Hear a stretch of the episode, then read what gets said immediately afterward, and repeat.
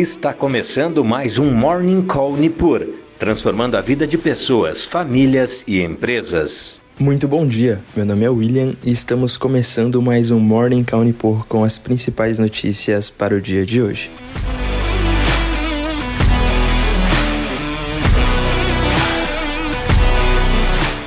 E nesta sexta-feira, os mercados globais amanhecem no lado positivo, depois de que o índice de preços ao consumidor americano, CPI na sigla em inglês, veio mais fraco do que o esperado, sinalizando que a inflação pode ter atingido seu pico. O CPI subiu 0,4% em outubro, na comparação com o mês anterior, atingindo uma alta de 7,7% no acumulado de 12 meses. O consenso apontava para uma alta de 0,6% e 8% em comparação com 12 meses anteriores. E com isso, os investidores esperam que o Fed possa ser encorajado a reduzir o ritmo de aperto monetário. E além disso, os investidores também repercutem o anúncio de uma flexibilização nas restrições à Covid na China, que fez com que o índice Hang Seng de Hong Kong saltasse mais de 7% no dia de hoje. E no Brasil, o Ibovespa derreteu mais de 3% na véspera e o dólar subiu mais de 4%, com declarações do presidente eleito, Lula, defendendo mais gastos, além de temores quanto ao risco fiscal com a proposta para tirar o Auxílio Brasil do teto de gasto. Então, como comentamos inclusive no dia de ontem, a questão fiscal é super importante para as tomadas de decisões do mercado. E com essas declarações no dia de ontem, isso foi bastante afetado. E não somente a bolsa, outro fator que também foi bastante afetado foi a própria curva de juros futuro, que teve seu maior alta em mais de dois anos, com alguns vértices subindo mais de 8% durante o pregão. E no dia de hoje, o ETF EWZ, negociado na Bolsa Americana e atrelado à Bolsa Brasileira, está subindo cerca de 1,93, buscando uma recuperação após despencar mais de 6% no dia de ontem, já que ele é atrelado ao dólar.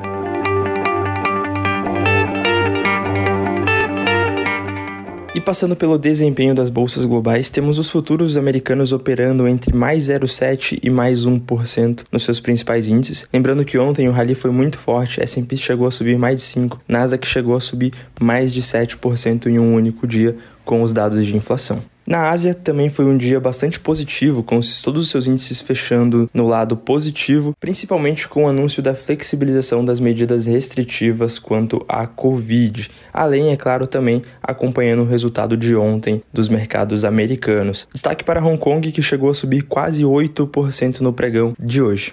E na Europa, o sentimento também é positivo, com as bolsas subindo entre 0,3% e mais 1,2% nos seus principais índices, acompanhando também os resultados da inflação americana do dia de ontem, além do dado do Reino Unido sobre a economia, que contraiu 0,2% no terceiro trimestre, ante a uma projeção de contração de 0,5%, ou seja, contraiu menos do que o esperado pelo consenso.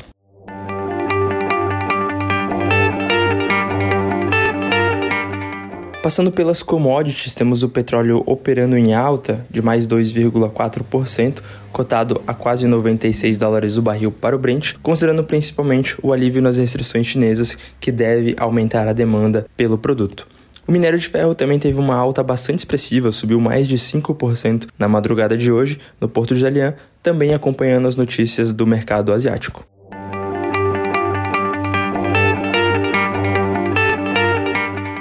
No noticiário político-econômico temos a PEC de transição, que começou a ser mais comentada no dia de ontem, que deve abrir espaço e romper o teto de gastos para encaixar algumas das promessas feitas pelo candidato eleito no próximo governo, fez com que os mercados sofressem muito no dia de ontem pela questão fiscal. Além disso, o anúncio de alguns nomes para ministérios também não agradou o mercado, que antes eram, não eram cotados e que de repente surgiram como possíveis nomes a assumirem as pastas. Um dos principais nomes que o mercado até esperava até a eleição era Henrique Meirelles para assumir o Ministério da Economia. Porém, nos últimos dias ele não foi anunciado na equipe de transição, portanto, deve ficar de fora.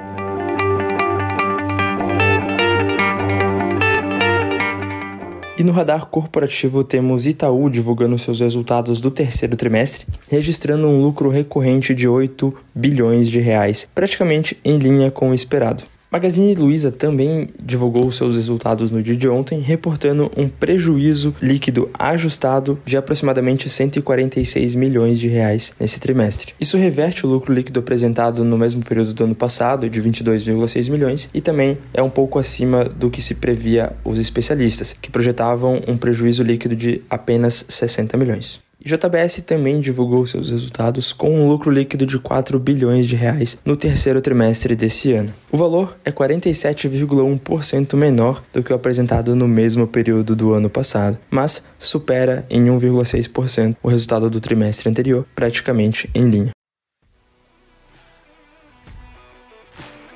E essas foram as principais notícias para o dia de hoje. Agradeço a sua companhia e nos vemos na próxima. Você acompanhou Morning Call Nipur, transformando a vida de pessoas, famílias e empresas.